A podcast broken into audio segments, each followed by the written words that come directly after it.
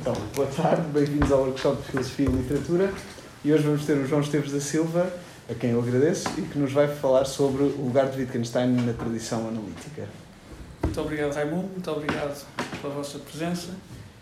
De facto, isto já faz quase, acho que, dois anos, desde que foi a última vez em que eu estive assim nesta posição. E, portanto, é uma, uma alegria imensa poder estar aqui, sobretudo vendo quem, quem está aqui presente. E eu devo dizer que, e, e devo também mais uma vez pedir desculpa, as últimas duas vezes que aqui estive no workshop cedi-me de um modo muito para lá do razoável em termos do tempo, e hoje, pelo contrário, terei o cuidado de não, não o fazer, até porque o meu interesse era realmente proporcionar uma, uma discussão entre, entre, entre vós. Uh, como eu não preparei assim propriamente um, um, percurso definido, isto no fundo vão ser um conjunto de observações esparsas, que podiam ser umas ou outras, logo se vê o que é que vai sair. Uh, quando eu estiver a chegar mesmo ao limite, avisa-me e eu arranjo forma de rematar e, e, ficamos aí. No fundo, o objetivo disto é que estas observações sirvam como sirvam de mote para, para a conversa que, que vamos ter. Uh, exatamente, ok. Quando eu te propus uh, um tópico aqui para, para o workshop, eu estava a hesitar entre dois.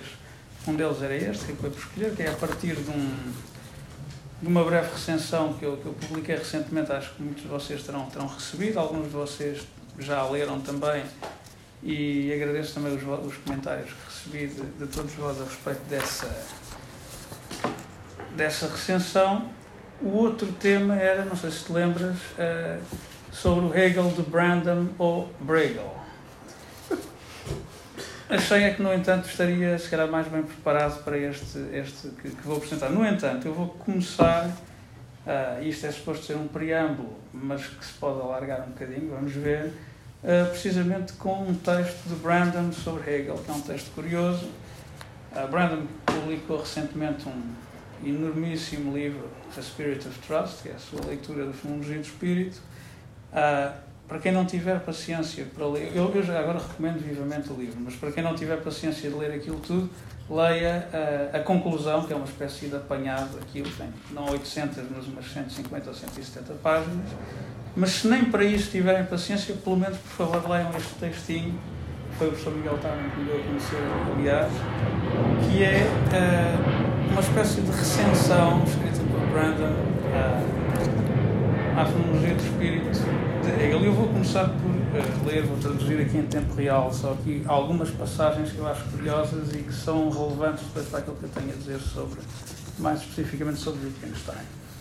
Uh, Brandon começa por dizer que uh, o mundo filosófico anglófono, já agora quando eu falo em tradição analítica, falo num, num, assim, num modo muito não muito preciso. E, e, falar em filosofia anglófona do século XX também não seria uma forma inadequada de, de exprimir aquilo que eu, que eu que no título da minha comunicação é que eu me refiro como, como tradição analítica. Uh, ele diz que o mundo filosófico anglófono uh, está. Isto, isto foi escrito em 2008, é importante ter em conta, muito recente. Uh, está entusiasmado, ou começou a entusiasmar-se com um, enormíssimo livro de um filósofo de Iena, uh, até então desconhecido, de seu nome, eu pronto, vou exagerar um bocadinho até, George Hegel. Uh, pronto. Exatamente. E eu agora vou. O Wittgenstein surge várias vezes referido nesta, nesta recensão. Eu confesso que. Uh, não sou grande adepto de Brandon enquanto leitor de Wittgenstein, embora, embora seja realmente um, um, autor que eu, que eu admiro em muitos aspectos, não creio que ele, enquanto leitor de Wittgenstein, seja uh, mais recomendável. O seu colega de Pittsburgh, John McDowell, é o bastante mais. Uh, no entanto, eu acho importante uh, aludir aqui às passagens da recensão em que Brandon se refere a Wittgenstein. Ele diz aqui que parte da fundação do edifício da fenomenologia do espírito é uh, a apreciação do caráter essencialmente normativo da intencionalidade. E depois disto, isto é uma lição que nós aprendemos uh, com o Wittgenstein tardio. Nós, neste caso, filósofos anglófonos do século XX e XXI. Uh, uma das questões, depois Brandon diz, uma das questões mais importantes do, do livro trata é como compreender esta normatividade conceptual e que, eh, curiosamente, Brandon a seguir diz que, embora eh, Hegel atribua esta, esta pergunta, esta questão a Kant e não a Wittgenstein, obviamente não podia, já perceberam eh, que a natureza deste exercício é, em parte, uma brincadeira, mas que não é, não é por acaso. A Hegel oferece uma resposta que deve mais a Wittgenstein. Isto é, isto é também importante. Pois ele insiste que o género de, norma, de estatutos normativos que importam para a intencionalidade são estatutos sociais. Um, e, portanto, está alinhado com a tradição wittgensteiniana que enfatiza práticas sociais, ou seja, usos, costumes, instituições, etc., como fornecendo o contexto no seio do qual uh, podemos compreender a importância norma, ou, a, ou a carga normativa que. Uh, vou ser rápido, estava aqui a pensar como traduzir isto, such mundane items even of such mundane items as signposts. Uh, no entanto, ao passo que Wittgenstein é, tem reservas a respeito da teorização filosófica, Hegel é um, um construtor um, de sistema, a constructive system builder ambicioso. Como verão, eu tenho algumas esta, isto é muito que se diga, já, já regressarei a esta, a esta questão. Uh, ao longo da recensão, por várias vezes, Brandon enfatiza que os problemas que Hegel está a tratar são, em grande medida, também problemas de Wittgenstein. Uh, alude a afinidades e a diferenças entre os dois. E mesmo já no final, ele diz uma, uma expressão muito curiosa em que se refere a Wittgenstein como uh, Hegel's unmentioned hero. Eu acho que isto é também bastante curioso e bastante uh, telling, por assim dizer.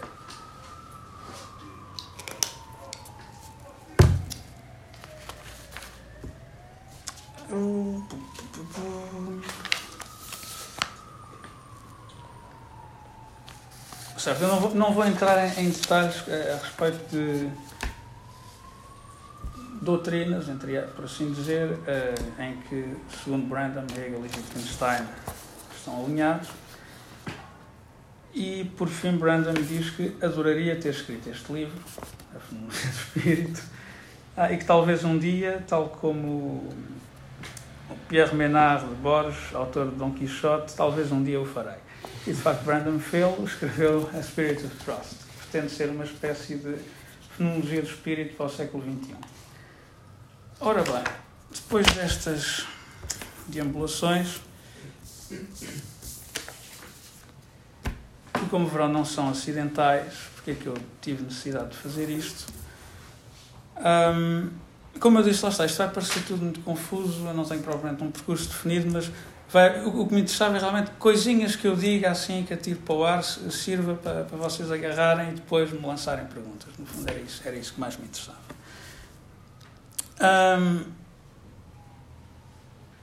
Quando falamos em tradição analítica, podemos falar em ah, certos momentos fundadores, por assim dizer. Alguns que identificaríamos com Frege, ah, e um deles, certamente, ah, é aquele que ficou conhecido como a, a, revolta de Russell e de Moore contra os idealistas britânicos. Ah, e isto é muito importante para, para aquilo que eu tenho a dizer aqui. Um, na medida em que Russell e Moore foram, foram formados, por assim dizerem, nesse, nesse meio de, de glianos britânicos, e a certa altura eh, resolveram, por assim dizer, revoltar-se. Um, Russell faz um diagnóstico bastante acertado, na medida em que ele percebe que aquilo que ele considerava ser a, a doença idealista, uh, embora eles fossem largamente hegelianos, estes seus uh, predecessores, uh, que a doença idealista começava com Kant. E que, portanto, para realmente uh, curar a filosofia contemporânea dessa doença idealista, não bastava erradicar o hegelianismo, mas era preciso cortar realmente o mal pela raiz e também pôr Kant fora de cena. Um, é importante também terem atenção que o Hegel de Russell é o Hegel uh, destes idealistas britânicos, como Bradley, por exemplo, e que é um Hegel muito diferente uh, de outros Hegels bem conhecidos, uh, nomeadamente daquele, daquele filósofo que eu chamo Bregel, ou então do Hegel de John McDowell, que se calhar é aquele que, do qual atualmente estou mais próximo, ainda nas minhas deambulações toscas pela, iniciais pela, pela fenomenologia. Um, com esta revolta, uh, Russell de alguma maneira ressuscita um género de, de, realismo metafísico e de empirismo tradicional que se julgava morto e enterrado depois do, das contribuições do, do idealismo alemão, a culminar com, com Hegel. Um, e realmente temos um, um, um regresso a, a, a algo que, que, parecia ter sido erradicado com, com, com, essa, com, essa, com, com, com, com as contribuições do, do idealismo alemão. Eu tendo a ver Wittgenstein já a começar com o Tractatus como uma espécie de, lá está, no seio da própria tradição analítica, como uma espécie de fundador de uma contra-revolta. Ou seja, hum, grande parte do trabalho de Wittgenstein é assim, e é interessante porque entre é hoje em dia largamente consensual entre, entre estudiosos de Wittgenstein que uh, para compreendermos o seu projeto filosófico é de certa maneira essencial compreender a, a, a natureza do, do projeto da filosofia crítica kantiana. Eu acho que isso é largamente consensual nos dias de hoje. No entanto, o nome de Hegel aparece muito pouco. Uh, hoje em dia começa a aparecer mais, graças a Brandon ou McDowell, mas ainda assim não é de todo evidente. Muitos leitores de Wittgenstein não são de todo leitores de Hegel. Uh, não estou a dizer que seja absolutamente essencial ser um leitor de Hegel para ser um bom leitor de Wittgenstein, mas que pode ajudar muito. E de alguma maneira, uh, lá está, há um, há um, esta, esta revolta de Russell teve, esta, teve essa consequência de, de alguma maneira vedar a tradição analítica ao, ao idealismo alemão. Kant acabou por estar sempre presente, porque estou, estou, estou a pensar filósofos como, como Carnap ou como C.I. Lewis, por exemplo, são num certo sentido kantianos, embora o kantismo deles seja, tenha um twist empirista que não seja bem uh, genuinamente kantiano quanto a mim. Uh, e depois, lá está, filósofos mais tarde como, como Strawson ou como, ou como Sellers voltam a colocar Kant no centro da, da agenda da tradição analítica, por assim dizer. Hegel só muito mais tarde é que surge, não é por acaso que esta dita recensão de Brandon data de 2008.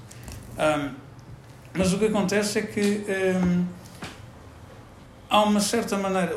É, é, é, é habitualmente, em, em, em, quando se fala em história da filosofia, uh, num contexto analítico, há uma tendência de se saltar, e pronto, e quando se, quando se fala nas contribuições assim, de, de grandes nomes da da história da filosofia, há uma tendência para se saltar diretamente de Kant para Frege. E, portanto, Hegel, que estaria ali no meio, é, é, é de alguma maneira esquecido. Uh, isto, inclusive, é num livro recente do Logical Alien, que é, assim, se calhar, a, a grande contribuição até à data do, do filósofo James Conant. Uh, temos uma discussão de, de, de, história e filosofia da lógica de Descartes, uh, que incide sobretudo em Descartes, Kant, Frege e Wittgenstein. E o, e, o nome de Hegel surge apenas numa nota de rodapé num dos ensaios de Conant, em que ele diz que realmente esta história só estaria completa uh, se Hegel entrasse aqui. Uh, mas acontece que nenhum de nós ousou discuti-lo nestes, nestes ensaios. Uh, isto também é bastante telling a respeito do, do, do facto da, da, tradição analítica ainda estar para receber Hegel, ou só ter começado a, a receber Hegel um, muito recentemente.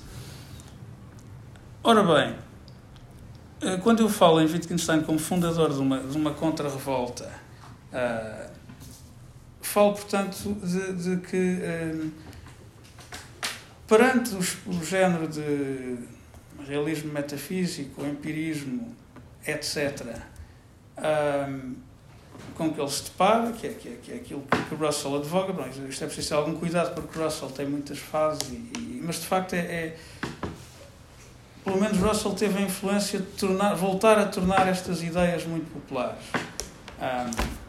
um, no meio anglófono. E, e, e, Wittgenstein, desde, já no Tractados, começa por uh, lançar um ataque uh, aos resultados desta, desta revolta contra o idealismo e parte da sua estratégia.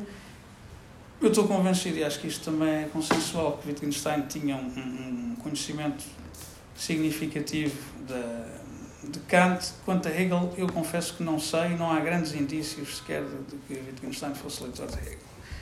Agora, o que é curioso é que, um, ao procurar levar a cabo esta, aquilo que eu estou a chamar uma contra-revolta, Wittgenstein uh, vai recuperar uma série de insights do idealismo alemão. E falo a partir de Kant, mas o, o kantismo de Wittgenstein, por assim dizer, é sempre um kantismo modificado, porque ele acha que uh, Kant, de alguma maneira, fornece materiais para, para levar a cabo essa dita contra-revolta, mas que não são totalmente adequados. E, e num certo sentido, um, nós podemos pensar, há, há uma série de paralelos interessantes, se quisermos depois na discussão, podemos ir aí, entre a relação uh, Kant-Hegel Kant, e a relação Frege-Wittgenstein. Porque Frege, num certo sentido, é, é uma espécie de kantiano, em muitos aspectos. Uh, uh, e Wittgenstein, ao tentar, lá está, Wittgenstein tem, tem um, uma imensa admiração por Frege. Frege é, assim, talvez o, o, a figura central para, para Wittgenstein, entre os seus predecessores, e, e, grande parte, mesmo no, no, na sua filosofia tardia, muita da filosofia de Wittgenstein é feita em resposta à Frege e numa tentativa de, de corrigir Frege em, em, em, em questões de detalhe. E, e, isto é o que se passa também, em grande medida, uh, entre, entre, entre Kant e Hegel. Um, e, e, portanto, o que é curioso é que Wittgenstein, ao, ao ajustar, por assim dizer, o, o, framework kantiano de maneira a ter as ferramentas que precisa para, para combater uh, o, o, lá está, o, o empirismo que, que voltar a, a, ou a espécie de empirismo que voltar, porque num certo sentido até Kant pode ser visto como um empirista num, sentido muito particular e mesmo Hegel e mesmo Wittgenstein aquilo que McDowell chamaria um empirismo mínimo ou minimal já, já poderemos voltar a isso mas não é seguramente o, o empirismo tradicional. Um, e para tal, levar a cabo estes ajustes num, num framework, poderíamos dizer, largamente kantiano, Wittgenstein acaba por se aproximar de Hegel em muitos aspectos, e acho, acho isto muito, muito interessante. Um, não sei quanto tempo ainda tenho, diz-me só. Um, cerca de 10 minutos. Ok é o suficiente. Portanto, provavelmente não, não chegarei à recensão, mas consigo rematar isto uh, de modo a isto não ficar assim completamente no ar. Uh, parte desta contra-revolta uh, iniciada por Wittgenstein tem como alvos aquilo que podemos chamar dois grandes mitos da filosofia contemporânea um deles é bem conhecido, que é o mito empirista, que ficou conhecido como Myth of the Given, uh, atacado por, Sellers e outros. E um outro mito, podíamos dizer que é o, é o, mito racionalista, que é uma outra espécie de mito, é, outro, é outra espécie de dado, de given, mas nesse caso, tal como o, o, o mito do dado, que é atacado por Sellers, é aquilo que podemos chamar o, mito do dado uh, exógeno, isto para usar uma expressão de McDowell, o outro, a outra espécie de dado seria o dado endógeno, que é aquele que é atacado por Quine em Two Dogmas e que ele, que ele considera o primeiro dos dois dogmas do, do empirismo. E, portanto, em grande medida, estes dois mitos são realmente, se calhar, aquilo que mais desapiedadamente uh, Wittgenstein ataca. Wittgenstein e depois toda uma série de filósofos ao longo da segunda metade do século XX. Uh, Sellers, uh, Quine, Austin, Davidson, Peter Geach, mais tarde McDowell, Brandon, etc. Não sei se mencionei Davidson pelo meio, entre outros. Uh, de alguma maneira, esta, esta contra-revolta continua e, e, e, com uma série de ramificações diferentes. Um, outro aspecto que eu gostava de enfatizar e que aproxima uma vez mais Wittgenstein de Hegel tem a ver com a sua radicalidade metodológica, que é algo que, por exemplo, não encontramos propriamente em Kant. E esta radicalidade metodológica é algo que torna. Lá está. A recensão que eu tinha escrito tem que ver com a, a dificuldade uh, que os filósofos analíticos mainstream de hoje em dia têm em conseguir tirar alguma coisa de Wittgenstein. E, e, tem que ver com a perda de popularidade de Wittgenstein recentemente. E esta radicalidade metodológica tem que ver justamente com essas dificuldades, porque, um, para dar um exemplo, um, o nível em que Wittgenstein ou Hegel, por exemplo, estão a operar não é propriamente o nível habitual em que a discussão filosófica é conduzida um, entre filósofos anglófonos e, e, e similares ou seja, não é propriamente o nível em que estão em cima da mesa certas proposições, que serão ou verdadeiras ou falsas, e depois há trocas de argumentos entre, entre os participantes nessa disputa que visarão demonstrar a putativa verdade ou falsidade dessas proposições.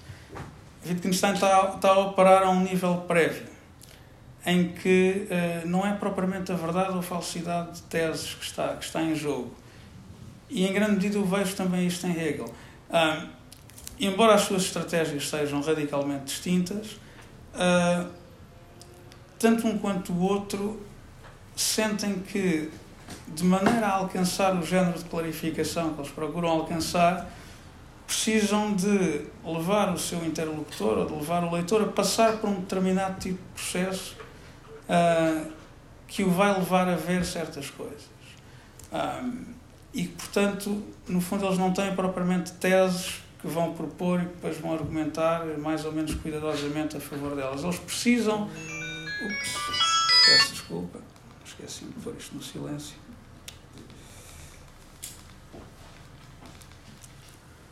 É como se com, com, com, os seus interlocutores tivessem que ser arrastados num, num certo processo de clarificação. Depois poderei, poderei falar mais sobre isso na discussão um, para realmente uh, se virem a perceber de certas coisas. E num certo sentido, uh, fala-se muitas vezes na hostilidade de Wittgenstein ou dos Wittgensteinianos em relação à filosofia tradicional.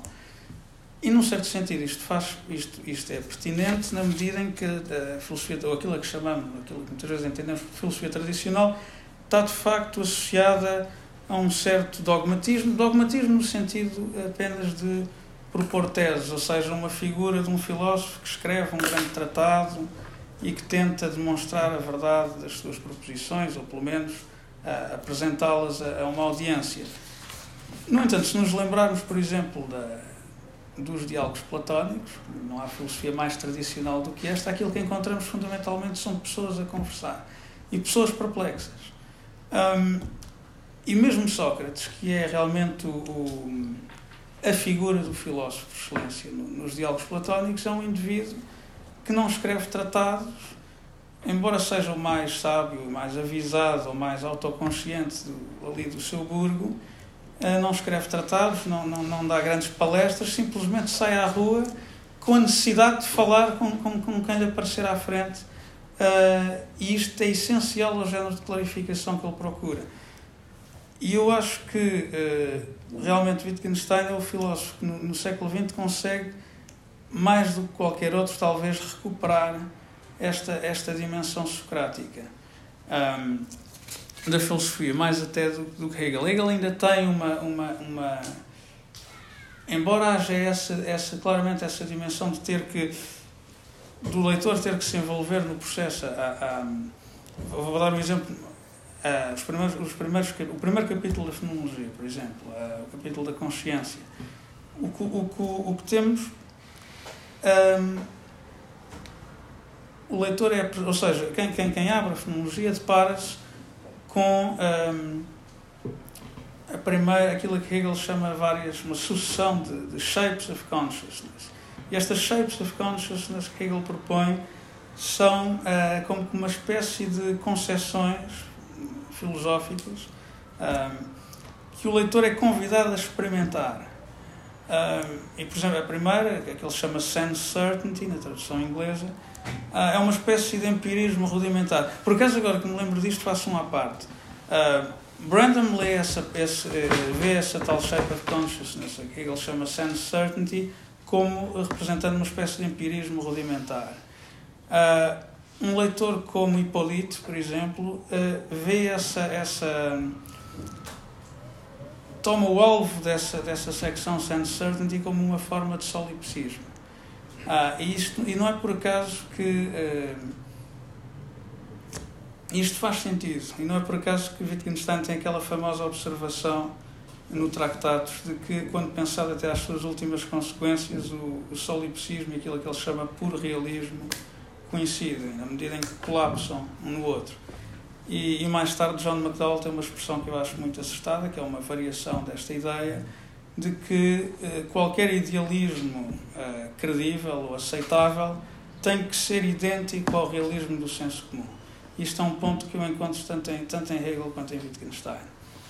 Um, exatamente, eu dizia que, que Hegel apresenta-nos estas shapes of consciousness. Esse, essa, essa primeira sense certainty é um género de empirismo rudimentar e o leitor é convidado como que eu, eu, entretanto, eu confesso, eu costumava, o professor Burban é que uma vez me chamou a atenção, eu usava muito a imagem dos óculos. Ah, e ele, ele, ele chamou a atenção que achava essa imagem problemática. E, portanto, eu substituía por, pela imagem dos sapatos. Tem, é um, tem um twist mais pragmatista, se calhar. Mas, no fundo, o que Hegel convida o leitor a fazer é calçar uns determinados sapatos, que são esses sapatos empiristas rudimentares, e experimentá-lo a, a, andar um bocadinho com aquilo, até perceber que começa a tropeçar e que, e que não, não, não vai muito longe com aquilo. A seguir, vai apresentar outros e por aí em diante. No entanto, o progresso depois da fenomenologia não é, não é linear, mas há realmente esta, esta, este aspecto. Mas, no entanto, há também uma dimensão ainda manifestamente teórica e, e, e, em parte a crítica de Marx a Hegel tem que ver com, com isso também, com, com a forma teórica uh, de que Hegel não se consegue ver livre ainda. E, portanto, num certo sentido, uh, Wittgenstein é um regresso ainda mais uh, manifesto às origens socráticas da, da filosofia. Uh, de um modo muito distinto da, da, Temos que terminar, não é, realmente? Certíssimo. Portanto, Uh, ok, então vou, eu acho que podemos acabar aqui. Eu vou só lançar uma. Vou, vou, vou tirar assim do nada uma, uma espécie de uma coda. Uh, não consegui falar aqui da, daquilo que Conan chama a verdade do idealismo, mas pronto, aludi brevemente com, a, com essa passagem de McDowell. Precisas mais cinco minutos? Não, vou, vou, só terminar aqui com uma coda que parece assim caída do céu, uh, mas também é um desafio que eu lanço à nossa geração de filósofos. O projeto de Brandon, isto pronto, é mesmo uma coda, portanto há assim um corte e isto vai parecer que cai do céu. Mas as coisas estão todas ligadas, simplesmente não tive tempo nem engenho para as ligar. Talvez durante a discussão se consigam discernir algumas relações, um modo mais claro. Uh, o projeto de Robert Brandon, Spirit of Trust, consiste em grande medida em derivar, ele, está dividido em três partes. A primeira é uma que ele chama semântica ou epistemologia, a segunda é uma que ele chama pragmática normativa e a terceira é uma espécie de. É, já, é, é, um, é um esboço de uma teoria política.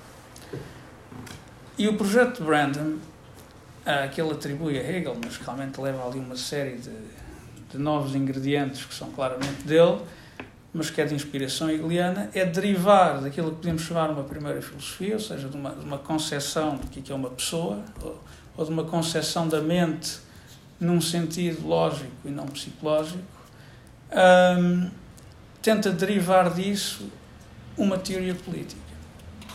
E acho que isto é extraordinariamente ambicioso e, e, e bastante interessante. Um, e eu, portanto, gostava de lançar dois desafios para a filosofia política do século XXI. Ah, um deles seria. Que, é que seria oh, okay, certo.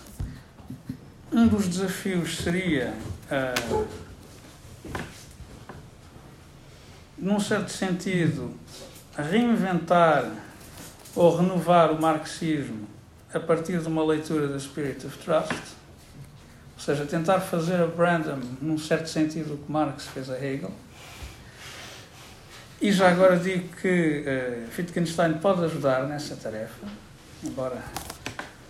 E a segunda tarefa, a segundo, o segundo desafio, que é se calhar aquele que eu, no qual eu tenciono trabalhar um dia é de tentar uh, desenvolver a partir, ou seja, tentar perceber, e, e, já há quem faça isto, mas, não é, mas é realmente um exercício muito difícil, tentar perceber que espécie de filosofia política se seguiria das observações de, de Wittgenstein. E eu acho que a maneira mais fácil de começar este exercício é olhar para a metafilosofia de Wittgenstein, que é onde ele é pelo menos mais claro e mais arrumado, embora seja muito difícil também perceber o que é que, o que, é que Wittgenstein está a fazer. Mas nós temos na, na, na, na metafilosofia de Wittgenstein claramente um compromisso uh, com um certo pluralismo. Um, e portanto eu tenho, tenho tendo a pensar que, pensadas até às últimas consequências, a, a, a filosofia de Wittgenstein poderia ir dar a uma forma uh, absolutamente inédita de pluralismo em filosofia política. Isto é só uma coisa que eu ainda não. É, são intuições vagas ainda, mas isto era só uma coda. De facto, Brandon foi quem me espicaçou a, a ir parar à filosofia política também Embora, lá está, se me fizerem perguntas, eu tenho muito mais a dizer sobre as coisas que precederam esta breve coda. Isto é mais um desafio para, para vós, ou seja, pensem nisto. Certíssimo. Muito obrigado. E termina esta parte, começa a outra parte, que é a da discussão.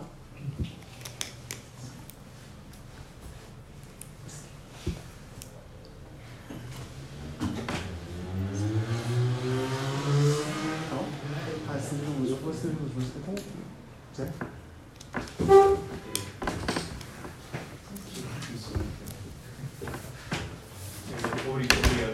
acender luz, mas está Diz, vamos só. Ah, obrigado.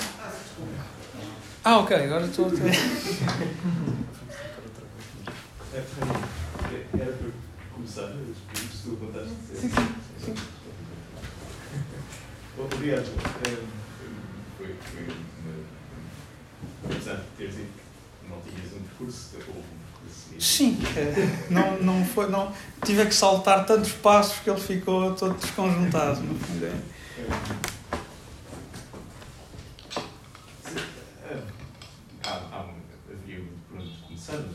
Sim. são uma das coisas que, que chamou a atenção. É, na altura disseste que uh, como é que é, é a revolta do Russell contra o idealismo serviu a médio prazo como uma espécie de tampão à influência de Hegel sobre a tradição analítica. Não é? Uhum. E, até, até certo ponto, talvez concorde Agora aqui começa a haver problemas com a própria expressão de tradição. Claro. Se é uma tradição, é claro. mas um, um dos aspectos onde eu acho que isso é, é, pode parecer problemático e, é, e de certa forma é uma, é maneira de um, rejeitar essa ideia de que Russell se viu como travão à, uhum. influência de Hegel. Uh, na verdade, su, uh, sugere que há, que há um, um, um, caminho mais ou menos ininterrupto de influências que vai de Hegel a Brandon, se quiseres, que é o do pragmatismo americano. Concordo. No qual, no qual uh, o, o, próprio Whitehead, não sendo uhum. americano, terá talvez contribuído a dar altura e foi coautor com o Russell. E, portanto, e, por exemplo, se lermos a se não, não é que eu gosto muito do livro, mas, mas eh, se lemos a, a, história da filosofia do, do, Russell, por exemplo, é muito mais simpática em relação ao Hegel do que ao Kant.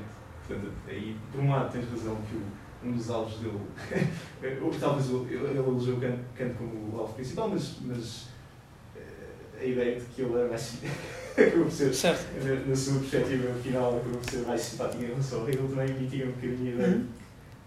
Até, até que ponto é que, é que ou como é que ele concebia a sua revolta contra o idealismo, ou, ou que tipo de influência é que o Russell realmente teve sobre a, a tradição, ou quantas pessoas é que ele influenciou diretamente dessa forma, etc. É? Então, é, é, como, como, não nem como provocação, mas como uma, convite para dizeres algo, eh, uma vez que, propriamente, já, já disseste sim, que existe esse, esse, esse caminho de influência, uh, gostava, por um lado, que dissesses então como é que essa, uh, como é que estas duas, uh, como é que estas duas linhagens, se quiseres, se cruzam e até que ponto é que isso é relevante para, para a tua. Eu ia chamar de interpretação. Para a minha visão da. Sim, para a tua visão, de, de, que, para a visão que apresentas às pessoas. Por outro, por outro lado, há, há, há um problema em, em, em, que, que este. Que este que esta perspectiva pode, pode sugerir acerca da afinidade entre Hegel e Wittgenstein, porque, na verdade, apesar de Wittgenstein durante, durante muito tempo ter sido mais ou menos ignorado pelo, é, pelo mainstream norte-americano, talvez num certo sentido, até, até mais recente também, até mais recentemente, pelo menos explicitamente tal como Hegel, não é assim tão, isso não é assim tão, tão é, é curioso essa, essa, essa, essa, mais uma semelhança curiosa com, com tantas várias que contaste. Por outro lado, isso sugere que tanto a leitura de Hegel como a de Wittgenstein, de um ponto de vista muito genérico, muito genericamente podemos chamar de pragmatista americano, se é existe também algo assim, não, não, não são ambas enviesadas, algo enviesadas, e portanto uh, pode não ser surpreendente essa afinidade, mas por outro pode, pode, pode haver muita coisa que está no, que está no background que facilita essa assimilação. Hum. Ok, então são essas as coisas. Por um lado, eh, como é que se, como é que se cruza a ideia de que Russell serviu como travão, mas por outro lado temos a, temos a, a, a linhagem do pragmatismo americano e por outro, se assumimos essa linhagem, as semelhanças ou diferenças entre Wittgenstein e Hegel talvez não sejam assim tão surpreendentes, mas no entanto podem ser algo, como, como é que eu disse, enviesadas ou qualquer coisa assim. Hum. Pronto, são essas as ideias. Obrigadíssimo, Zé. Foi levantaste uma série de questões importantes e interessantes. Não, eh, pelo contrário. Quanto à primeira eh, coisa que disseste, eh, disse desde já que concordo, que há claramente essa, há essa linhagem. No entanto, eu acho que não é irrazoável dizer que se trata, por assim dizer, de uma undercurrent, ou seja, que não é propriamente. que ela é, que ela, que ela é se calhar só. Hum, é claramente importante no, no, no seio desta história, mas não está, uh, se calhar, no centro das atenções na maior parte do tempo. Uh, e, por exemplo, hoje em dia, não estará certamente no centro das atenções, por mais que Brandon tenha, se tenha esforçado uh, nesse, nesse sentido, de trazer para cima, de tornar essa, essa, essa tal undercurrent cada vez mais visível e de, e de caracterizar e de, e de qualificar eu acho que não é irrazoável dizer que se trata de uma, de uma corrente, em, em num certo sentido, minoritária. Uh, e daí também eu ter enfatizado. Uh, ou seja, daí, daí, eu também ter contado a história da maneira que, que o fiz. Um, claro que tudo isto também poderia, se é ou não, também é, é objeto da discussão e, e requeriria aqui uh, uma série de qualificações adicionais. Um, quando eu falo em Russell, de facto, uh, é sempre um bocado. Lá está, tive, tive, com, com, o pouco tempo que tivemos, é realmente perigoso. Se calhar mais do que. Uh, ou seja, parece que pintei Russell como realmente o, uma figura que levou a cabo esta revolta uh, e que isto era algo muito explícito e, que, e, que, e, que, e que é fácil de apanhar eu de alguma maneira também pintei Wittgenstein como. Ou seja, tive que inventar estes modelos, estas personagens algo idealizadas para, para facilitar uh, o exercício de contar a história do modo mais breve possível. Um, de alguma maneira, esta tal revolta contra o idealismo interessa-me mais, não tanto como algo, lá está, como uma agenda de Russell explícita, mas como algo que se foi uh, imiscuindo uh, progressivamente na, na, na filosofia. Uh, anglófona e, e, e, nesse sentido acho que não é, não é irrazoável uh, falar de, dessa perda de vista em relação a, Hegel e mesmo, mesmo a Kant, embora no caso de Kant as coisas sejam, sejam diferentes. Mas, certo. Um, exatamente, falaste-me também de, do possível envies. Era a terceira questão, era, exatamente. O, o, é assim, eu confesso que o, o, devo admitir tudo o que eu faço é, num certo sentido, altamente enviesado. Porque uh, este meu trabalho, lá está, parece, é, é evidentemente um trabalho de, de, história da filosofia, mas a minha postura perante a história da filosofia não é certamente a postura do, do scholar, que procura, embora me sirva do trabalho de, de Tais uh, e esse trabalho me seja muitíssimo útil, o meu trabalho é um pouco diferente. Uh, e, e, e, embora não seja tão lá está, o género de reconstruções que eu procuro fazer não sejam tão, se calhar, selvagens como as que Richard Rorty faz, que foi uma, uma grande influência minha, da qual eu distanciei um bocadinho recentemente, por, por me sentir insatisfeito com, com, com o género de, de, de, soluções que ele. Porque, no fundo, eu confesso, eu, a, a, a, aquilo que move o meu trabalho filosófico, num certo sentido, são certas perplexidades que não me deixam dormir.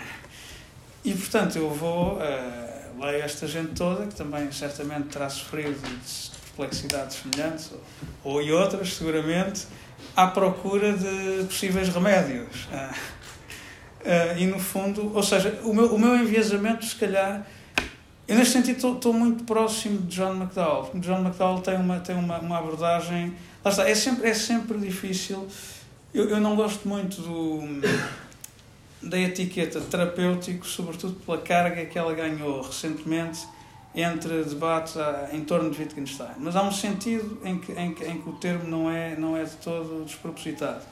Um, e John McDowell tem de facto uma maneira terapêutica de encarar a história da filosofia e ele aproxima realmente Hegel e, e Wittgenstein a esse nível, como, como uh, procurando.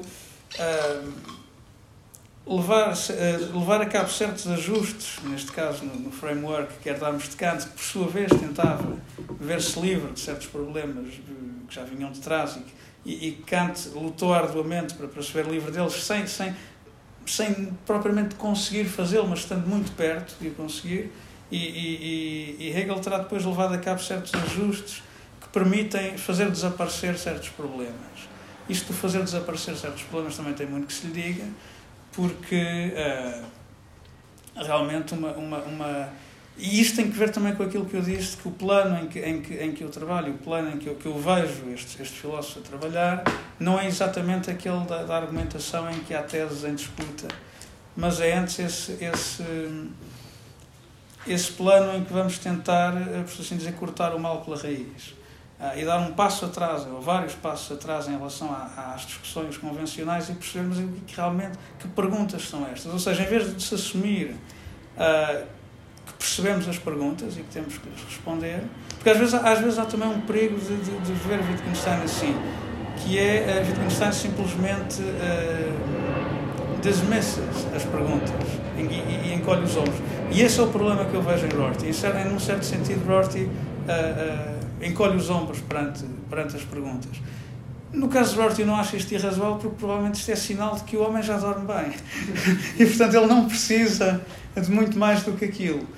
Agora, pessoas com temperamentos diferentes e então pessoas que realmente uh, levam a sério certos problemas e que os sentem na pele. E às vezes o que é curioso é que uh, às vezes uma pessoa começa a sentir na pele certos problemas ao ler filósofos que apresentam remédios muitíssimo plausíveis para esses problemas. Ah, isto, é, isto, é, isto é curioso e que às vezes a, a grandeza de um filósofo também se mede não só no modo como ele nos fornece remédios satisfatórios para, para nos vermos livres destas angústias ou perplexidades, mas também que nos leva a ver coisas que julgaríamos absolutamente triviais ou que nunca nos tinham incomodado, como subitamente adquirindo um aspecto bizarro e que, e, e que nos incomoda e que nos, e que nos uh, uh, lança numa, numa, numa, num turbilhão de, de, de, de perplexidades. Que observação tão anti-Wittgensteiniana. Não. Porquê? Ou melhor, diria que até é bastante caveliana. Não é? Mas explico lá. Já, já, já, vou, já, vou, já vou continuar. Um, mas tem razão, tem, tem, isto, isto levanta questões. Mas então dizia que o meu enviesamento tem em grande medida a ver com esta minha. Que, que lá está, uma vez mais, isto não é nenhuma teoria sobre o que é a filosofia, simplesmente é uma descrição tosca do modo como eu presentemente vivo a filosofia, por assim dizer. Há muitas outras maneiras de encarar e não. Quem sou eu para dizer que são menos ou mais legítimas? do que esta. Agora, tendo em conta o género de coisas que eu estou à procura, claro que uh, há, este, há este enviesamento que é inerente ao próprio exercício. Uh, e certamente, lá está, embora McDowell tenha uma leitura de Hegel a que poderemos chamar terapêutica, que eu acho muito convincente, tenho sérias dúvidas que aquilo esgote realmente uh, o projeto filosófico de Hegel. Um, que me interessa muito para lá do que, do, que McDowell faz. Uh, quanto a Wittgenstein é mais difícil uh, perceber se realmente essa abordagem é suficiente ou não para dar conta do que, daquilo que ele está realmente a fazer é uma questão que para mim ainda está, ainda está em aberto e com, com a qual me debato. Não sei se isto respondeu minimamente. Sim, eu, eu, mas, mas força, e depois também queria sim, responder ao professor Miguel Tano. Nem, nem, era, nem queria responder propriamente, mas posso só dizer três coisas. Claro. Isto no fundo foi uma maneira de tentar justificar sim, o meu enviesamento. E, ou seja, concordei contigo também. Começando pelo enviesamento, na verdade, eu, eu estava, estava a pensar no Brandon e, não tanto em, em ti. Ou seja, é Claro.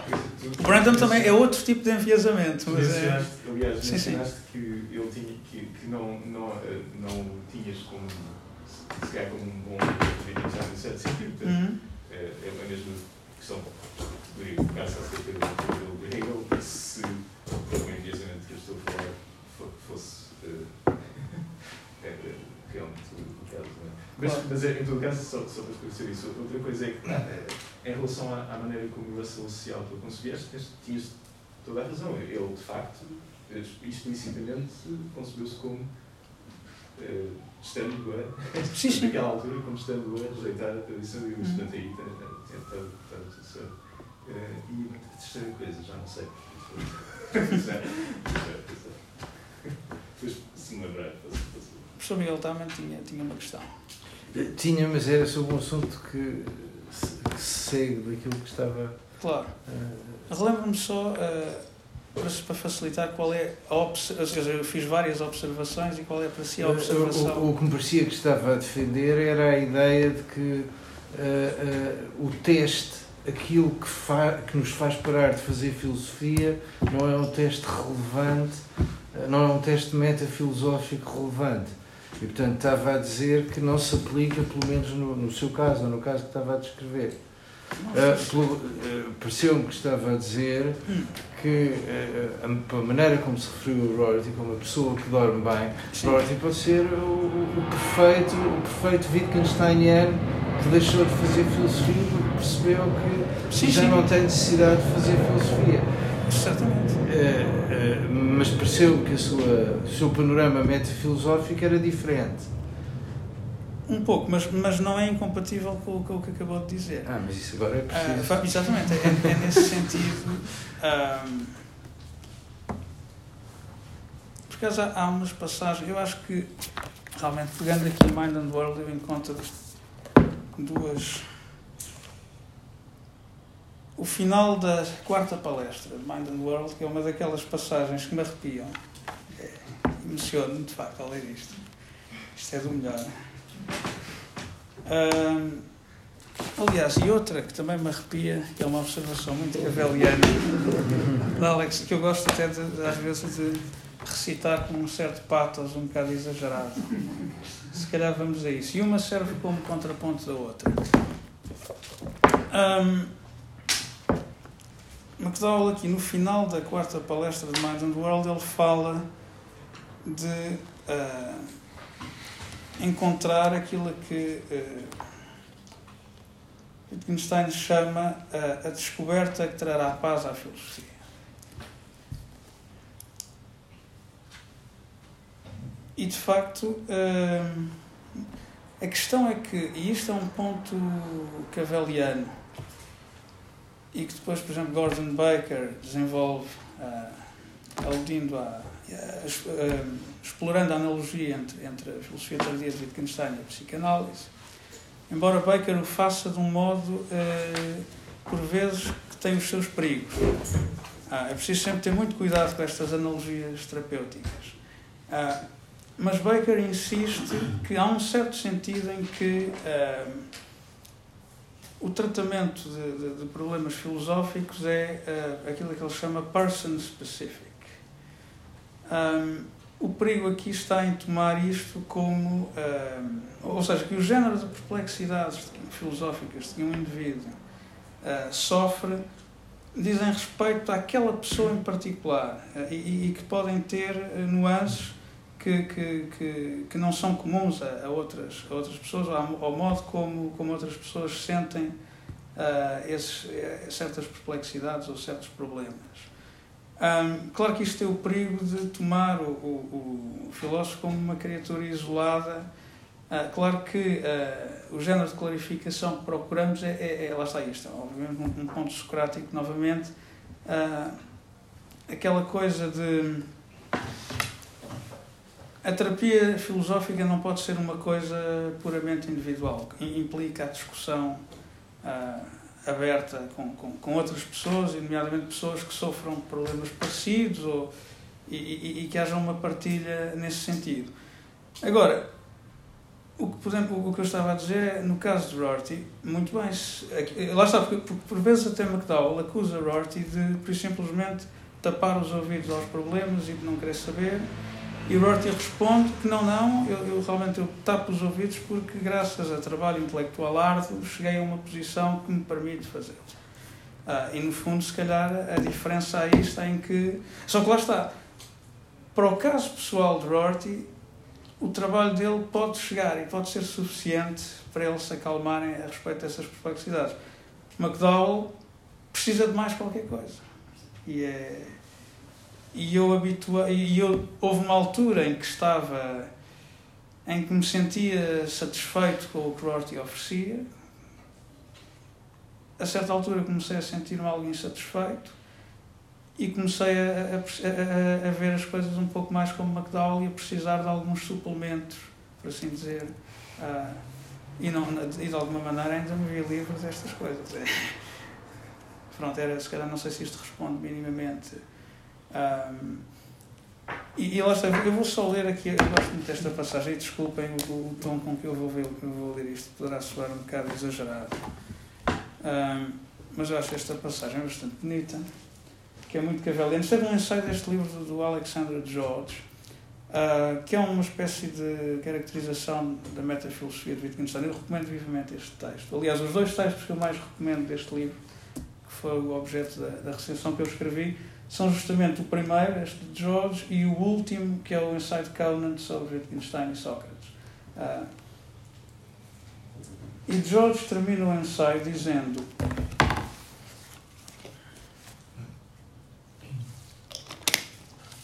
um, It is not an interesting objection to Wittgenstein, or even any objection at all, to point out that his therapy a most unusual remedy to a most unusual diagnosis of what ails philosophy will not always bring relief.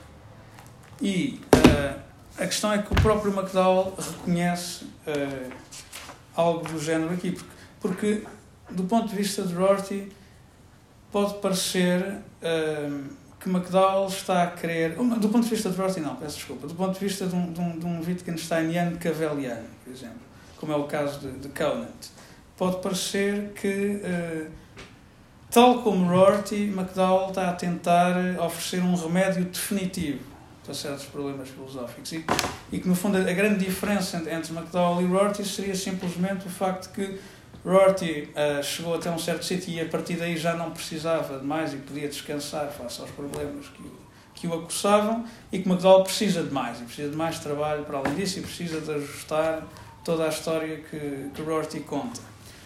No entanto, aqui numa das, uh, num dos apêndices,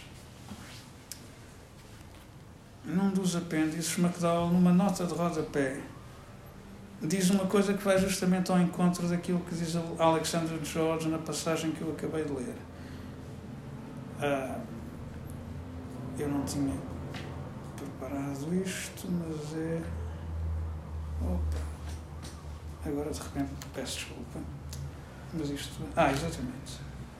Exatamente. Isto na terceira, na quarta, neste caso é a parte 3, mas antes disso há uma outra, há um outro apêndice que chama Davidson in Context, que é um dos maiores, uma das coisas mais extraordinárias sobre, sobre Quine, Davidson e Sellers que já se escreveram. Um, ele diz aqui. Um, eu até vou ler o parágrafo todo, porque aqui é o reconhecimento de McDowell, de McDowell deste, deste ponto. E depois a nota de rodapé também é importante. Ele diz: In the lecture, I credit Wittgenstein with the aspiration of seeing through the apparent need for ordinary philosophy. This needs to be taken with care. I do not mean to suggest that Wittgenstein seriously contemplates a state of affairs in which ordinary philosophy no longer, ordinary philosophy no longer takes place. Isto era o que aspira, esta era, era realmente ambição de Rorty. Uh, the intellectual roots of the anxieties that ordinary philosophy addresses are too deep for that. Uh, this point comes out dramatically in the multiplicity of voices in Wittgenstein's later writing, its dialogical character. The voices that need to be calmed down, recalled to sobriety, are not alien voices. They give, him, they give expression to impulses he himself, he himself finds, or at least can imagine is at Pestschkub. the voices that need to be calmed down, recalled to sobriety, are not alien voices. They give expression to impulses he finds, or at least can imagine finding in himself. When he writes, The real discovery is the one that makes me capable of stopping doing philosophy when I want to, we should not take him to be envisaging a post philosophical culture, an idea that is central to Rorty's thinking.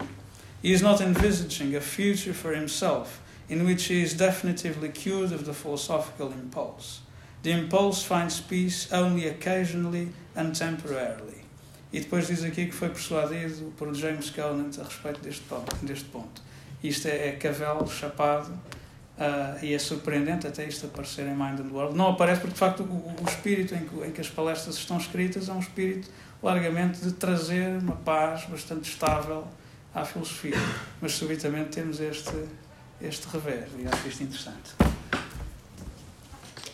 Eu tenho uma, mas não sei se o professor. Não, não, continuo, Ramos. Depois tenho uma pergunta, mas continuo. Okay. Então, eu tenho, eu tenho uma pergunta, mas é, diz respeito.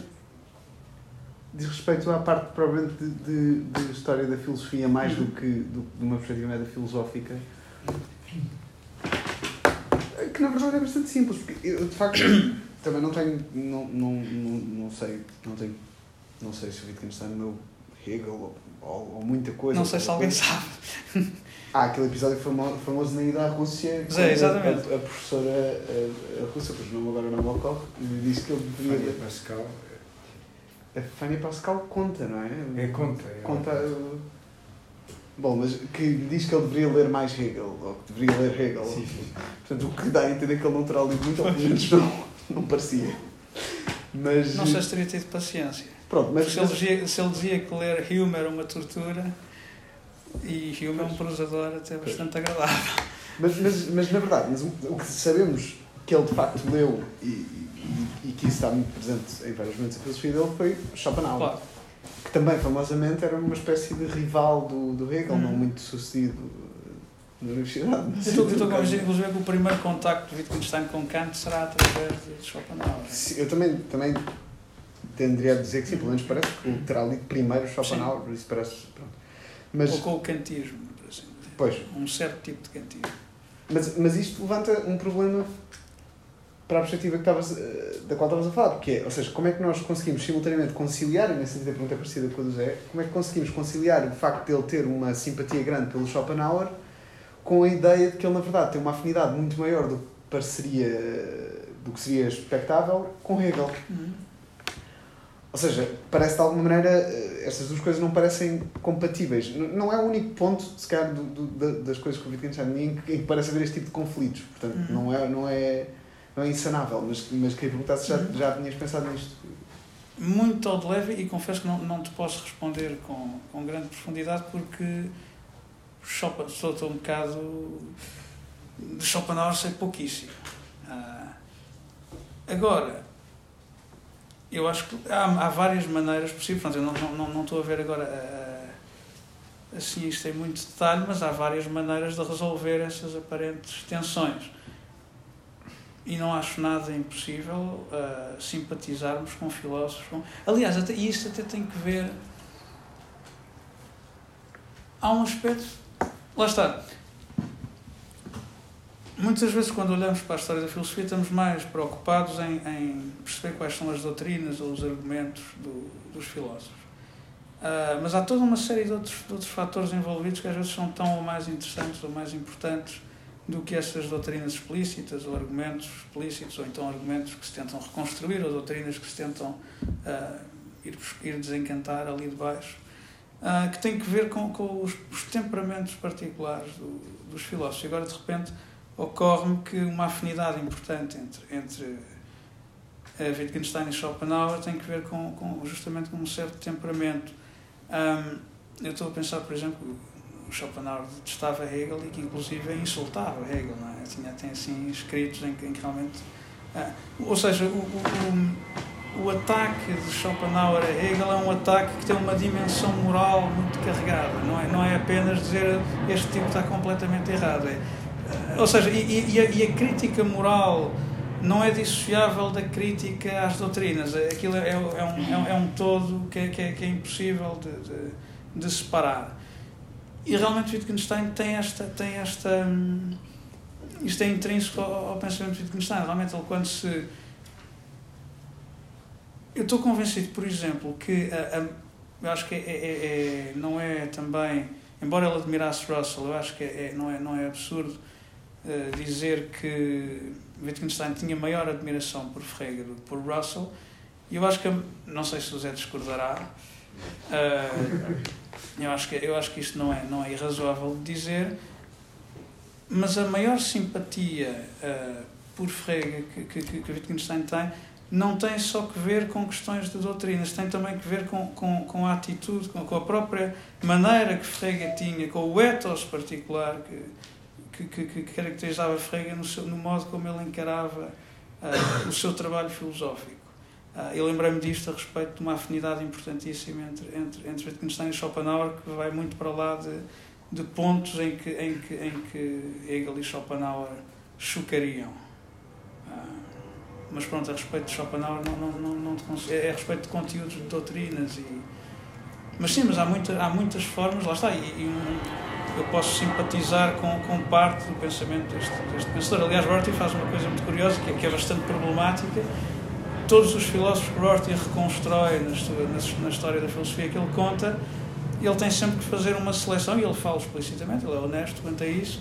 Por exemplo, no caso do Wittgenstein, há a boa parte e a má parte, e a má parte tem que ser deitada fora e fica só com a boa parte. Por exemplo, tudo o que Wittgenstein diz sobre nonsense, Rorty não gosta muito e, portanto, uh, deita isso fora. O problema depois é que uh, estas coisas não são assim tão fáceis de partir. E claro que o Wittgenstein de Rorty é uma reconstrução e, e, é outra figura. E, e, tem um papel legítimo na, na, história que ele procura contar. Agora, certamente que já não é Wittgenstein, porque estas coisas não são assim tão fáceis de, de partir.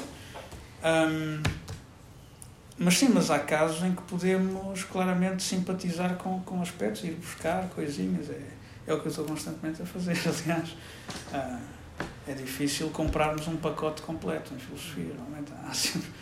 Pronto, não sei se isto responde não, sim, sim, minimamente. De facto, é, a, a, dificuldade parece existir, mas eu sim, também sim, sim. percebo que ela claro. possa ter uma solução. Uhum. Então, o professor tem uma... eu, eu, tinha, eu tinha só uma pergunta que era, no fundo, um, um pedido de desenvolvimento da sua alusão sibilina no fim a, a, a, possibilidade de derivar uma filosofia política uhum. ou uma forma nova de pluralismo, como uhum. disse, de observações de Wittgenstein. Uh, care to elaborate?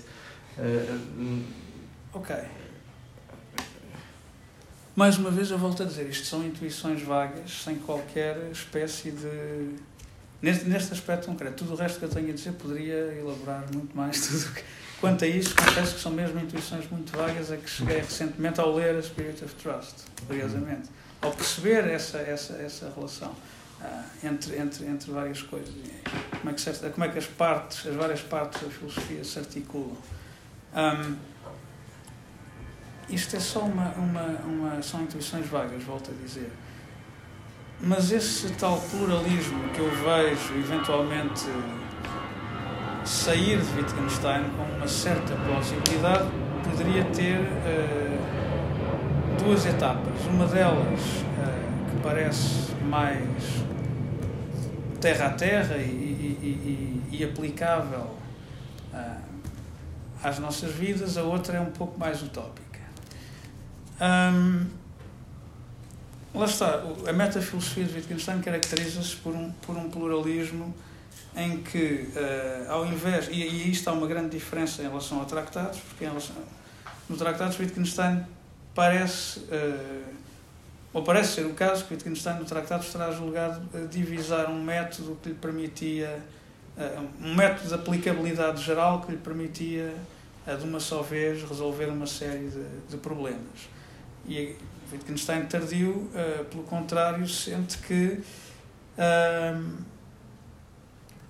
poucos são os métodos com aplicabilidade geral e que problemas particulares requerem uh, métodos particulares e que às vezes os, o, o, os métodos têm que ser desenvolvidos, à, feitos à medida dos próprios problemas. Uh, na filosofia política, isto poderia ser transposto mais ou menos da seguinte forma. Uh, e lá está, isto está ligado ao, ao, ao a ausência, no, caso de Wittgenstein, à sua, à sua, ao, seu, ao seu não dogmatismo, por assim dizer, à sua rejeição de, de, de doutrinas ou teses. Isto também é um ponto difícil de qualificar. Uh, mas isto, traduzido para, para a filosofia política, teríamos qualquer coisa como. Uh, ao, lá está. Habitualmente, a discussão política decorre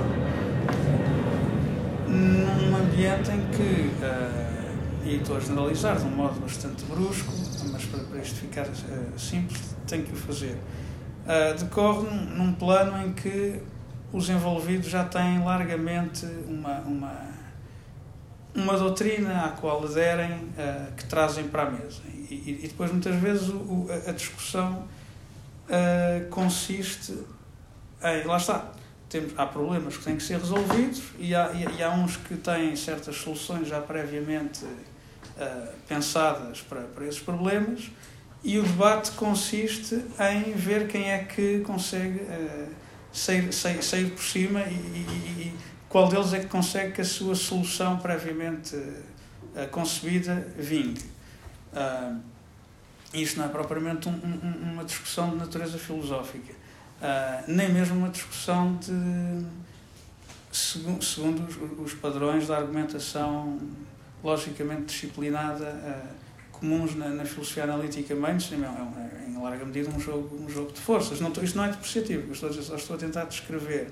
Uh, este, este pluralismo que eu vejo eventualmente uh, em Wittgenstein implicaria uh, suspender muitas dessas dessas ideias, desses dogmas, por assim dizer, no, no caso da discussão política em grande medida são dogmas, e obrigar as pessoas, assim senhor, temos este problema e agora a discussão vai ser, vamos tentar uh, no momento uh, no momento arranjar a, a melhor solução possível, que, que consigamos, quando digo possível, digo sempre relativa àquele, àquele contexto e àquelas pessoas. E claro que as doutrinas que eles traziam previamente não são para ser deitadas fora, porque fornecem materiais que poderão ser úteis nessa deliberação. Uh, e que, e que, ou seja, mas em vez de ser este, este jogo de forças para ver quem é que impõe a solução ao outro, teríamos um, uma, uma, uma, discussão franca na procura de uma, de uma solução uh, uh, específica para aquele problema que pode integrar uh, aspectos das várias doutrinas que, com as quais os seus participantes poderiam simpatizar. O outro plano, que é uma coisa mais fantasiosa, isto tem o seu quê, não deixa de ter o seu quê de fantasioso, é, e, e é difícil que assim seja. E, e, a minha reticência em relação à atividade política também tem que ver com isso, e, e embora Uh, ou seja, a tensão realmente entre a atividade filosófica e a atividade política é muito difícil de resolver também por isso. Uh, mas isto levado a, ainda mais longe, veríamos. Uh, lá está, Brandon tenta, tenta realmente derivar dessa primeira filosofia um, um modelo de comunidade política. E se tentarmos pensar num modelo de comunidade política vindo disto, teríamos qualquer coisa. Volto a dizer, isto são intuições vagas, não levem isto muito a sério, por favor. Teríamos qualquer coisa como um, um modelo ou um conjunto de modelos em que ah, já não importaria. Lá está, claro que. Ou seja, reconhecer-se-iam que havia muitos, ah, muitas formas de comunidade política legítimas, desde que elas não fossem impostas à força às pessoas e que uma pessoa poderia ter. ah, poderia escolher voluntariamente o modelo ah, no qual gostaria de habitar. Ahm, certo. E ahm, sim, eu acho que é isto. Eu, eu, eu- essa última ideia acho realmente muito fantasiosa. É absolutamente fantasiosa. Não, não deixa de ser. eh, Mas acho que às vezes vale a pena tentar eh, imaginar estas coisas. Porque eu, eu, consigo, eu consigo perceber duas relações entre coisas que o Wittgenstein disse e, e, e coisas que têm a ver com, com filosofia política. A Atenção, não- não- a não me primeira é que a solução para um problema muitas vezes não é a discussão sobre esse problema. Portanto, a ideia de que, e portanto aí, por transposição, a ideia de que os processos de decisão política não dependem de discussões políticas. E este Uhum. ponto, este ponto é, é, é importante. E o segundo é um ponto completamente diferente. É um ponto que às vezes se encontra no Wittgenstein muito tardio, segundo o qual existem comunidades que estão already in place, em relação às quais a nossa posição um, é, é uma posição que não é uma posição de dúvida. E, portanto, em última análise, é uma coisa que tem a ver com formas básicas de confiança e de certeza Uhum. que formam comunidades, mas que formam também aquilo que ele chama a nossa vida, não é? Uhum. Estou a pensar no- nos fragmentos sobre certeza, Sim, que sim. são. são ah, mas isto, quando muito, dá-lhe um, um vago toryismo de, de, de princípio, não lhe dá mais nada, não é? Dá-lhe a ideia de que as comunidades estão como estão e nós estamos nas comunidades como estamos e não há muito mais a dizer. Não há propriamente lugar para um, um, um, um debate de filosofia política em nenhuma das alternativas, parece-me alguma. Uh, Deixe-me só contrastar, uh, uh, deixe-me só contrastar o, o caso daquilo que está a fazer com Wittgenstein com, com, com casos de outros filósofos uh, mais ou menos da altura de Wittgenstein, um bocadinho posteriores a Wittgenstein, que tentaram, não sendo originariamente filósofos políticos, tentaram derivar uma filosofia política daquilo que estavam a fazer. Stuart Hampshire e Peter Strawson são os Uhum. casos mais evidentes. Em que em Strawson, quando escreve Freedom and Resentment, está, a pressuposição é de que muitas das coisas que está a dizer, do ponto de vista de filosofia política, não é particularmente uh, maravilhoso, mas, mas a pressuposição é interessante. É a pressuposição que existe alguma coisa, entre, ou uma relação entre aquilo que eu tenho a dizer sobre política, ou sobre uh, modos de organizar uh, sujeitos autónomos, e aquilo que eu tenho a dizer, por exemplo, sobre filosofia da mente ou filosofia da linguagem. Uhum. No caso de Wittgenstein não existe isso. E Hum. você está a tentar provide the missing link. Agora eu não sei, é que tem pistas que apontam em direções muito diferentes. E não me parece que se consiga estabelecer uma direção particular que ele Claro. tivesse privilegiado. É, é, é o mesmo que querer tirar conclusões sobre a filosofia política de Wittgenstein acerca da ideia que ele teve que a certa altura se devia mudar para a União Soviética. É, é, é, é, é uma coisa que aconteceu, mas não é uma posição política. Sim, eu quando digo. É o, é o resultado dele ter andado a ler Dostoiévski, não é o resultado dele ter andado a ler Lenin. De modo algum, lá está, esta, esta, estas especulações, Ou Tolstói. estas especulações de modo algum, de modo algum, eh, eu ousaria propor que, que Wittgenstein estaria de alguma maneira, se reveria minimamente nelas. Não, não, não, claro. Então, o que é- interessa é é- o exercício. Não, Claro, eu estou claro. consigo no exercício. Agora, eu acho é agora, agora não- percebo. eh, e como lhe disse, isto é tudo muito vago e provavelmente vou chegar a, um- a uma zona do caminho em que já não consigo atravessar. eh, É, está a ver? É, por aí. claro. Mas lá está, também, isto, foram- isto foi só mesmo uma, Eu quando, eu quando aludia isso era mais para, para pensem nisto e não tanto eu tenho grande coisa a dizer sobre isto. São coisas que me ocorreram muito recentemente. Pronto, já pensei. Sim, Claro. certíssimo. Estava a brincar. É isso que pensar. Mas, mas, mas, mas, mas a, sua, a sua intervenção tem toda a razão de ser. Eu, na verdade, ia fazer outros comentários, mas já me interessava esta discussão sobre, sobre filosofia política, possibilidade de filosofia política de levar a Um, eu, ou seja, eh, vou ser muito direta nisto. De facto, esta tua última observação pareceu-me sair eh, completamente fora de tudo o que tinhas dito antes. Sem dúvida. Parece que. Sem dúvida. Ou seja, eh, de Mas não te esqueças parece- da outra pergunta, que essa se calhar tenho mais a dizer sobre ela. Não, não, não. Ahm, mas enfim, parece-me que a ideia de que, eh, mesmo que seja uma ideia fantasiosa, a ideia de que podíamos, eh, em algum mundo, voluntariamente decidir em que comunidade vivemos, parece-me uma ideia. Atenção, isto foi, isto foi dito de um modo Eu- eu- muito tosco Claro, e não é, a maneira, não é a maneira mais prudente de dizer isso. O meu comentário vai só no sentido de, de, de sugerir que se calhar o caminho é outro para Wittgenstein e de facto parece-me que há, hum, e aliás, essa aparente incompatibilidade entre Wittgenstein e o projeto político ah, está presente na literatura Hum. há muitos, muitos anos. Os primeiros comentadores políticos ah, de Wittgenstein ou caíram num conservadorismo ou num relativismo, e só mais recentemente é que ah, outras visões começaram a aparecer, nomeadamente através ou a partir de interpretações do uncertainty. Estranhamente, é precisamente a partir da ideia de, ah, da persuasão, final das razões, que, surge, que surgem, acho, para mim, as melhores interpretações políticas de Wittgenstein. E a ideia aqui é precisamente perceber qual é a a linha ténue, se quiseres, que, que eh, distingue eh, este conceito de persuasão de um conceito de ideologia. E eu acho que é aqui que é fundamental perceber Wittgenstein. Uh, perceber Wittgenstein, fazer uma leitura política de Wittgenstein. E, portanto, a minha recomendação era o John Gunnell, de quem nós já Uhum. falámos. Uh, e o Gunnell tem. O, o Gunnell é um, é um teórico político, sobretudo, Uhum. é um filósofo político, se quiseres. Um, ele tem uma leitura uh, extremadamente convencionalista de Wittgenstein com quem eu, pessoal, com que eu pessoalmente, que eu pessoalmente não partilho. Um, e, portanto, as consequências morais, se quiseres, dessa, Uhum.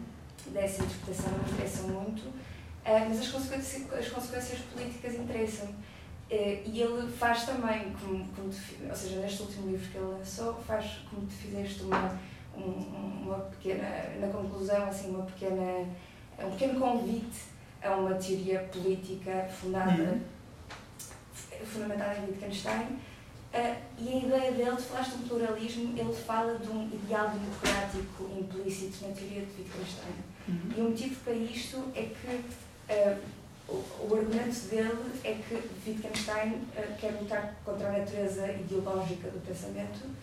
Um, e se isto é assim, se isto é verdade, então é- esta, precisamente esta observação de utilizarmos a persuasão no final das razões não pode ser ideológica. E, portanto, tem que ser feita em democracia e, e, e, e também, acredito eu, em pluralismo. Bom, mas isto era só a propósito desta discussão, se faz algum sentido. Agradeço muito a sugestão e o, e o comentário. Pronto. A outra, a outro, o outro comentário era mais hum, uma pequena provocação também. Hum, a propósito, tu passaste muito rápido e naturalmente, porque eh, tinhas pouco tempo, eh, mas por esta ideia de que talvez a maioria de nós nos pareça óbvio, óbvia, de que eh, Wittgenstein está a desafiar dois grandes mitos da filosofia, Uhum. o mito do dado e o mito, chamaste o mito da racionalidade. Eu chamo o, o, o mito do dado endógeno, endógeno e exógeno, os, os dois mitos do dado, por assim dizer. Bom, mas, mas aliás, sim, acho que apontei aqui. Chamei-lhe mito, racion, mito racionalista e mito empirista. Ou seja, o mesmo mito, Uhum. dirias tu, que Quine também critica, Exatamente. este segundo. Ah, e- Sim, eu passei por isso tão rápido e E nem, nem, nem esclareci o que é que. E, e evidentemente passaste por isto muito rápido.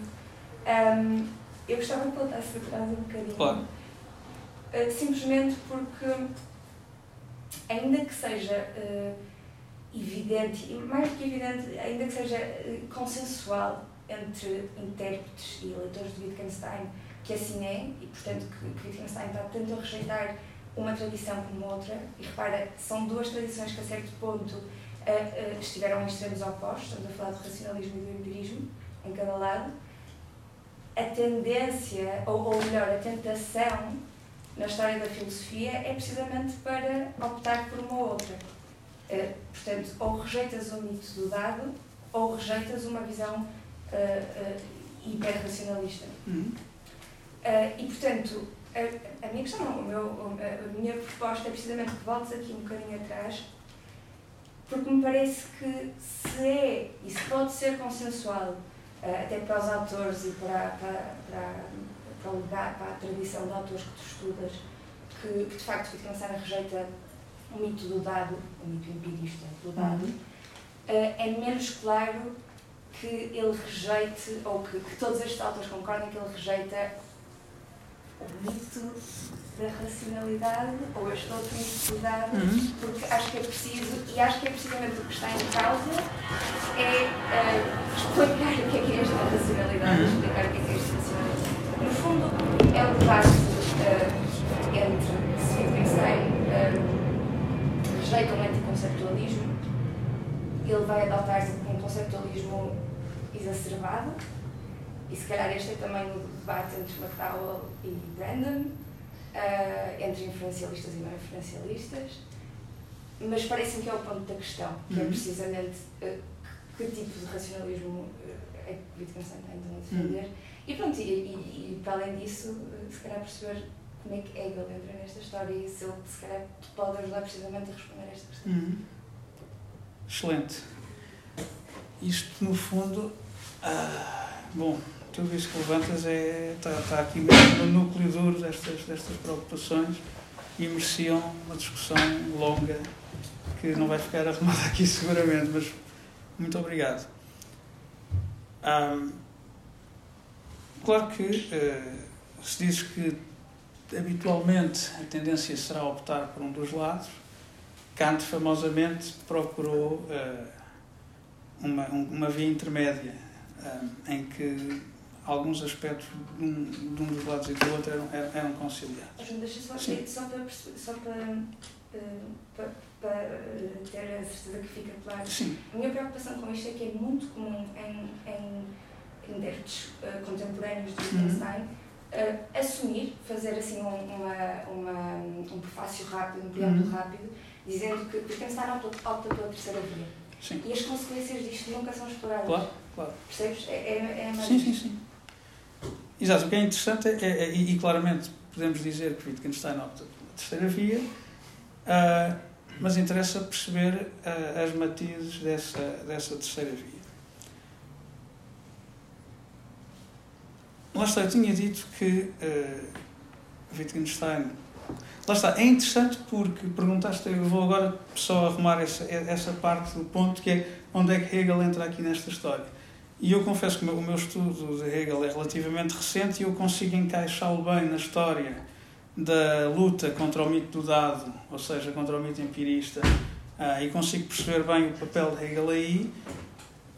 Na outra parte não é ainda tão claro quanto ao outro mito. Não é, não é, até porque, por exemplo, uma obra como a.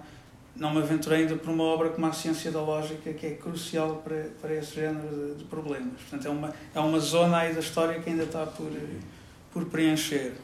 Uh, embora eu tenha claramente. Essa, essa até seja aquela que me dá mais problemas, e não é por acaso que, que, que tu levantaste.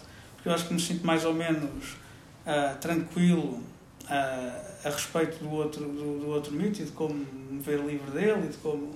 Seguramente, e estavas a dizer que é mais ou menos consensual que, que, que Wittgenstein o rejeita de uma certa forma. quanto a outras coisas são um bocadinho mais complicadas. E, e aqui o problema justamente está a noção central aqui é a noção da a priori.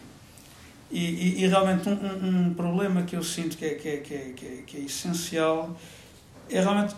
Eu, num certo sentido, uh, não me importa, eu não, eu não gosto muito de, de, de, me identificar como um ista, disto ou daquilo, mas o, o, a etiqueta pragmatista é uma que eu não me importo de aceitar num sentido bastante vasto. Até o próprio McDowell uh, aceita, que é muito diferente do Rorty ou, dos pragmatistas clássicos. Uh, E grande parte da tradição pragmatista hum, descartou a, a noção da a priori de um modo bastante resoluto.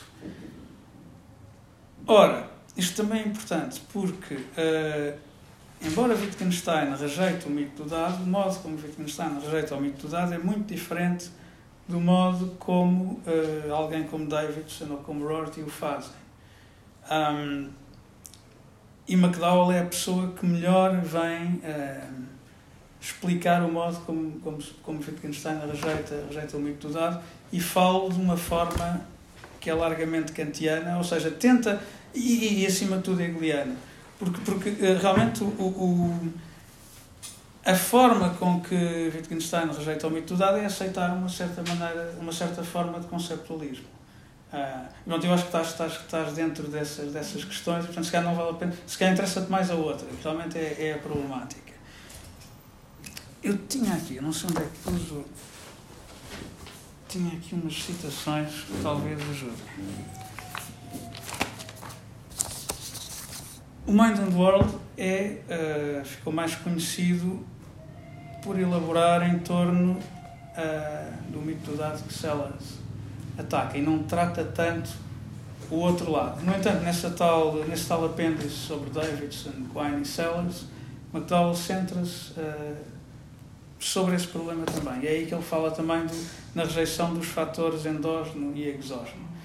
Ora, ao passo que uh, a solução davidsoniana ou rortiana passa por, uh, isto estou a voltar atrás outra vez, passa por, por simplesmente uh, rejeitar a experiência qualquer espécie de função racional e, portanto, a experiência tem um, o input da experiência é puramente causal e, por assim dizer, o nosso sistema de crenças, uh, para usar a expressão de, de McDowell, é um sistema fechado ao mundo, por assim dizer. Uh, uh, o género de conceptualismo que McDowell advoga, que ele vai, vai buscar a Wittgenstein e a Hegel, e a Kant, naturalmente, envolve não uma rejeição da ideia empirista, do insight empirista de que a experiência desempenha um, uma função racional na constituição do conhecimento, mas, eh, de alguma maneira, torna a experiência filosoficamente não problemática. Este, este seria o objetivo de, de McDowell. Por sua vez, Quine faz algo semelhante àquilo que faz uh, Davidson a respeito do, do mito do dado, que é rejeitar resolutamente o, aquilo, que eu chamo, aquilo que McDowell chama o fator endógeno, que seria o tal mito racionalista. Ora, Wittgenstein é menos explícito quanto a este, este. Aliás, Wittgenstein não é de todo explícito quanto a estas matérias. Isto é preciso, muito, preciso desbravar arduamente as investigações para, para se perceberem este tipo de coisas. E, e no caso da, do mito que eu estou a chamar racionalista, as observações sobre os fundamentos da matemática são, são muito importantes. Sim. Uh, mas uh, Hilary Putnam foi talvez, lá está, tal como McDowell é quem arranja uma forma de não cairmos no mito do dado, que também não, não, não caia nos problemas que, se, que, que advêm de negarmos à experiência qualquer espécie de função racional na constituição do conhecimento, Putnam é aquele que consegue, de alguma maneira, tornar filosoficamente inóculos, isto ia para, falo a partir de materiais wittgensteinianos, o tal fator uh, endógeno. Eu, se calhar, vou, uh, vou, vou, vou, ler aqui uma passagem dessa tal, desse tal apêndice de Mind and World, em que McDowell toca ao de leve nisto e acho que ele está muito, muito próximo de, de chegar ao, ao, ao ponto em Wittgenstein procurava chegar. Um, e que depois é, é, Putnam desenvolve isso uh, no ensaio que, que, que, eu acho um dos grandes ensaios de, de, do final do século XX, que é o Rethinking Mathematical Necessity. Um, que acho que de alguma maneira Mind the World e esse ensaio uh, são complementares e, e, são essenciais nesta história que eu, que eu procurei contar. Um, e portanto vou começar com a observação de McDowell. Lá está. Uh, Davidson tinha rejeitado o tal dualismo esquema-conteúdo, em que o conteúdo é, é, é, é efetivamente o dado exógeno e o, e o esquema é o, o dado endógeno.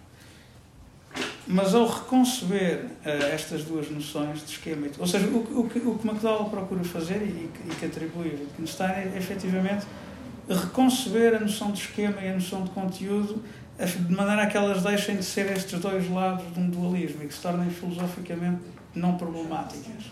Sim.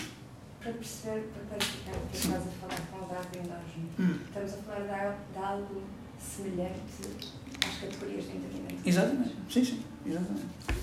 E verdades analíticas, coisas dessa, dessa espécie. Aquilo que é tradicionalmente visto como a priori. É, o a priori é. Exatamente, é, é isto. Portanto, no fundo, vamos tentar. A ideia de McDowell é tentar inocular o, o a priori, e não o tornar neste, neste monstro uh, filosófico. Eu vou ler, aliás, duas observações. Uma até eu já te mandei, acho eu, porque dizia num ensaio teu, lembro-me de ler uma passagem que era quase uma paráfrase disto. Ah, eu lembro-me de ter a, a apontar um ponto de exclamação e dizer McDowell, página não sei o quê. Uh, Ele diz: Conceptual schemes or perspectives need not be one side of the exploded dualism of scheme and world. Thus, innocently conceived, schemes or perspectives can be seen as embodied in languages or cultural traditions. So languages and cultural, so languages and traditions can figure not as tertia, uns intermediários problemáticos, that would threaten to make our grip on the world philosophically problematic, but as constitutive, constitutive of our unproblematic openness to the world. Isto é uma, de certa maneira, é uma, é uma, é uma maneira bastante, bastante esclarecedora de, de, de formular o, género de conceptualismo que, que McDowell articula aqui. A outra observação é mais, tem mais explicitamente que ver com o a priori. E, e, de facto pode ser até surpreendente porque não, ele ao longo do livro não discute explicitamente estas coisas. Mas ele diz: If the notion of a conceptual scheme need not, need not belong to the dualism, meaning can constitute, e ele aqui está claramente a, a, responder a Quine, can constitute, meaning can constitute the stuff of schemes in an innocent sense e mais uma vez temos aqui a noção de innocent, a noção de tornar estas ideias filosoficamente inocentes. É, é, lá está, a atitude de Rorty perante estas coisas é isto é problemático, logo vamos, vamos ver livres disto. A estratégia de McDowell passa por tentar reabilitar esta, estas noções da filosofia tradicional, ah, de modo a, a, que certos problemas não voltem a ocorrer. Uh, in an innocent sense, we can reject the two factors, e eu aqui acrescentei endogenous and exogenous, without threatening the idea that there are limits to what makes sense, that our mindedness has a necessary structure. The idea of a structure that must be found in any intelligible conceptual scheme need not involve picturing the scheme as one side of a dualism of scheme and world. E, portanto, isto é compatível com a rejeição do dualismo de Davidson, mas, mas aqui com, com um twist. Um, ou seja, o relativismo conceptual, que era o alvo principal do a Conceptual Scheme de Davidson, aqui também é, é mantido at bay, uh, mas, mas, há outros problemas com que Davidson se via, uh, se via confrontado que, que, são resolvidos com, com, esta, com este ajuste. E por fim ele diz: And analytic truths might be just those that delineate such a necessary structure.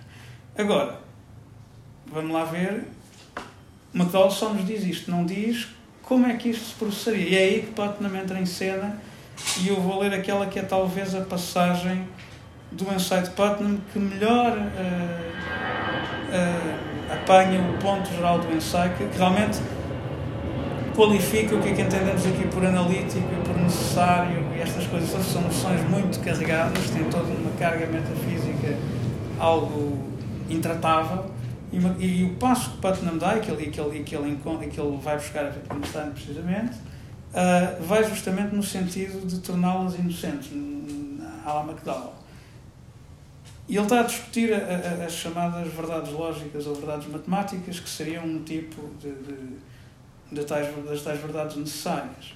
Uh, mas o ponto dele estende-se a, a, a, tudo o que possamos dizer sobre as categorias puras do entendimento. É, é, é generalizável ou a priori uh, em, em, em geral. E ele diz: My suggestion is not that we retain this idea of a nature of thought which metaphysically guarantees the, unri- the, un- the unrevisability of logic, But what I am inclined to keep from this Georg Shanteki Kantian story is the idea that logical truths do not have negations that we presently understand.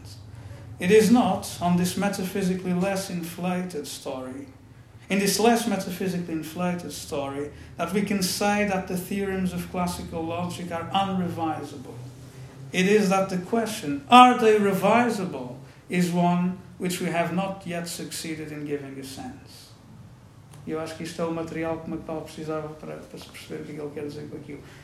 Agora, a grande parte do meu projeto passa por contar estas coisas, ver como é que elas encaixam, qualificar isto tudo e pronto. não é tarefa pouca. E lá está, e o que é interessante é que realmente uh, McDowell e Putnam escrevem isto nos anos 90 e é a primeira vez que certos aspectos que são realmente centrais ao pensamento de Wittgenstein emergem into explicitness.